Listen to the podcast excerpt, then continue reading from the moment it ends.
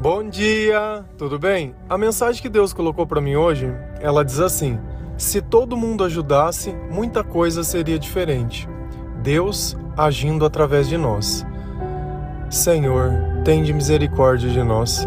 Perdoa, Pai, todos os nossos pecados, livra-nos de todo mal, nos afasta de tudo aquilo que não vem de ti. Nós agradecemos, Senhor, por mais esse dia, pela Sua presença, pelas vestes, pelo alimento. Aceita, Senhor, essa nossa oração, esse nosso louvor, pois nós te amamos, bendizemos, adoramos. Somente Tu é o nosso Deus e em Ti confiamos. Eu acredito que todo mundo nessa vida já precisou de ajuda. De repente tomou decisões erradas, de repente as coisas saíram do controle, ou simplesmente foi uma obra total do acaso e você nada pôde fazer. Dentro daquilo que você sabe, o tempo não é o suficiente para você conseguir os recursos necessários. A fome chega, tudo aquilo que é básico, tudo aquilo que é diário, as necessidades.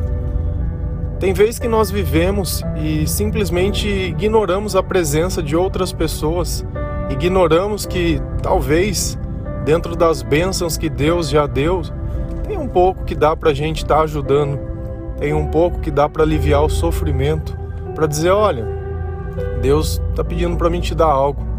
Claro que também no meio disso existem pessoas que se aproveitam da bondade de outras.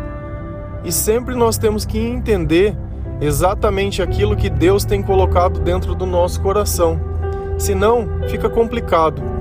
A partir do momento que eu pego uma regra e simplesmente cumpro a regra sem nenhum tipo de sentimento, aquilo deixa de ter qualquer tipo de valor. O amor, ele é valioso não pelo que ele faz, mas pelo que ele faz nós sentirmos. Senão, o que seriam dessas pessoas que simplesmente ajudam ou que têm recursos, então quer dizer que eu poderia comprar minha salvação pelo simples fato de eu dar? Não funciona muito bem assim as coisas não. A sabedoria, ela nos dá uma compreensão muito maior. O ato, ele é simplesmente um reflexo do que está dentro do nosso coração. Mas é claro que alguém que não tivesse nada dentro do coração quisesse copiar o ato, ele poderia. E um terceiro sem sabedoria olharia aquilo e julgaria como igual as duas pessoas, sendo que elas não são. Você já se parou para pensar? Será que serviria no lugar de Jesus qualquer pessoa? Se a gente pegasse uma pessoa da multidão e crucificasse ele pelos nossos pecados, serviria? Por que, que Deus, quando ele pedia para fazer o sacrifício, ele pedia para escolher os melhores animais que tivessem? Ué, se é simplesmente a morte que é o princípio, percebe que a intenção por trás de todas as coisas elas dizem muito mais do que propriamente o ato dito. Lá em João 1, 3, versículo 17 e 18, a palavra diz assim: Se alguém tiver recursos materiais e vendo seu irmão em necessidade, não se compadecer dele, como pode permanecer nele o amor de Deus?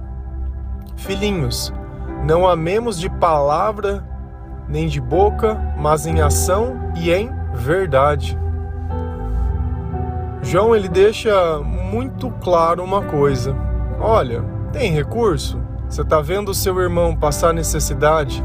Não se compadecer. Bom, o ato de compadecer é um sentimento. Então, a partir do momento que eu tenho sentido as coisas que Deus tem colocado dentro do meu coração, é exatamente que você que foi o escolhido para ser a resposta da oração daquela pessoa. E ele deixa uma coisa muito bem clara: como pode Deus permanecer nele? Então vamos, vamos refletir um pouco sobre a frase, para a gente ter um discernimento de espírito. A partir do momento que eu me sinto tocado dentro do meu coração, e ao invés de eu ir ajudar, eu começo a questionar, começo a pedir um sinal, começo a perguntar: será que é isso mesmo que Deus quer de mim? Será que é isso mesmo que eu tenho que fazer? Olha o que ele diz: será que o amor de Deus vai permanecer nele? Será que esse comportamento é aquele que Jesus ensina? Será que o Espírito Santo vai ficar ali vendo você ter dúvida se tem que fazer o bem? Ele não vai. E às vezes a gente tem a dificuldade de ter esse entendimento, achando que se o nosso comportamento não for bom, for egoísta, for diferente daquilo que Jesus ensina, o Espírito Santo ele vai continuar na nossa vida. E ele não vai. E ele é muito rápido entre ir e vir, né? Um piscar de olhos. E não tem nada, vamos dizer assim, mais chato que você ter a oportunidade de ajudar alguém de repente você fica naquela insegurança, fica achando que a pessoa vai te achar uma louca, fica pensando nas outras pessoas, só não pensa em Deus, pensa em todo mundo, menos em Deus. E aí aquela oportunidade acaba passando. E daqui um 10 minutos depois você tenta voltar e consertar as coisas, mas já não tem mais tempo. Deus, ele quer pessoas obedientes. E a obediência, ela não fica lá pensando se quer, se não quer, se é, se não é, se vai faltar, se não vai. Ela vai lá e ajuda. Dessa forma, nós estamos demonstrando que aquilo que nós acreditamos que está dentro do nosso coração também está no nosso comportamento e está no nosso corpo e não nos causa dúvidas. Amar em ação e em verdade. A gente para sobre pensar sobre a verdade, a verdade ela não se importa com o que os outros pensam. A verdade ela não precisa de ninguém perto para te admirar. A verdade, ela não precisa ser contada. A verdade, a gente não utiliza ela como um, um ego. Quando Deus diz amar em espírito e em verdade, é que essas palavras e esses pensamentos, eles estão além do nosso pensamento, além do nosso comportamento, além de tudo. Ele é o nosso guia. A verdade é aquilo que nós seguimos, nós não pensamos sobre. Nós simplesmente aceitamos, não questionamos, aceitamos. E essa ideia de que nós estávamos conversando sobre fazer as coisas, mas pelo simples fato de fazer e não porque sente que tem que fazer. Deus ele fala sobre isso na palavra também. Lá em 1 João 3, versículo 21 e 22, a palavra ela diz assim: Amados, se o nosso coração não nos condenar, temos confiança diante de Deus e recebemos dele tudo o que pedimos, porque obedecemos aos seus mandamentos e fazemos o que lhe agrada. Se o nosso coração não nos condenar. E é justamente esse que é o critério de tudo. Não é simplesmente fazer, mas fazer sem o coração condenar. Às vezes você está tão preocupado com o pensamento dos outros que acaba fazendo o que os outros querem. E aí você acaba se sentindo mal depois, porque o seu coração está te condenando. Então a medida entre o certo e o errado, aquilo que Deus diz e aquilo que nós devemos fazer, a medida das coisas é justamente esse coração que não condena. Ninguém pode dar o sentimento de bem-estar Ninguém pode trazer alegria ninguém pode fazer você se sentir em paz. Se dentro do teu conjunto de regras, dentro do teu conjunto de atitudes, você faz as coisas que sente que tem que fazer e logo após fazer se sente em paz, se sente bem, sente que está agradando ou que está obedecendo, é perfeito.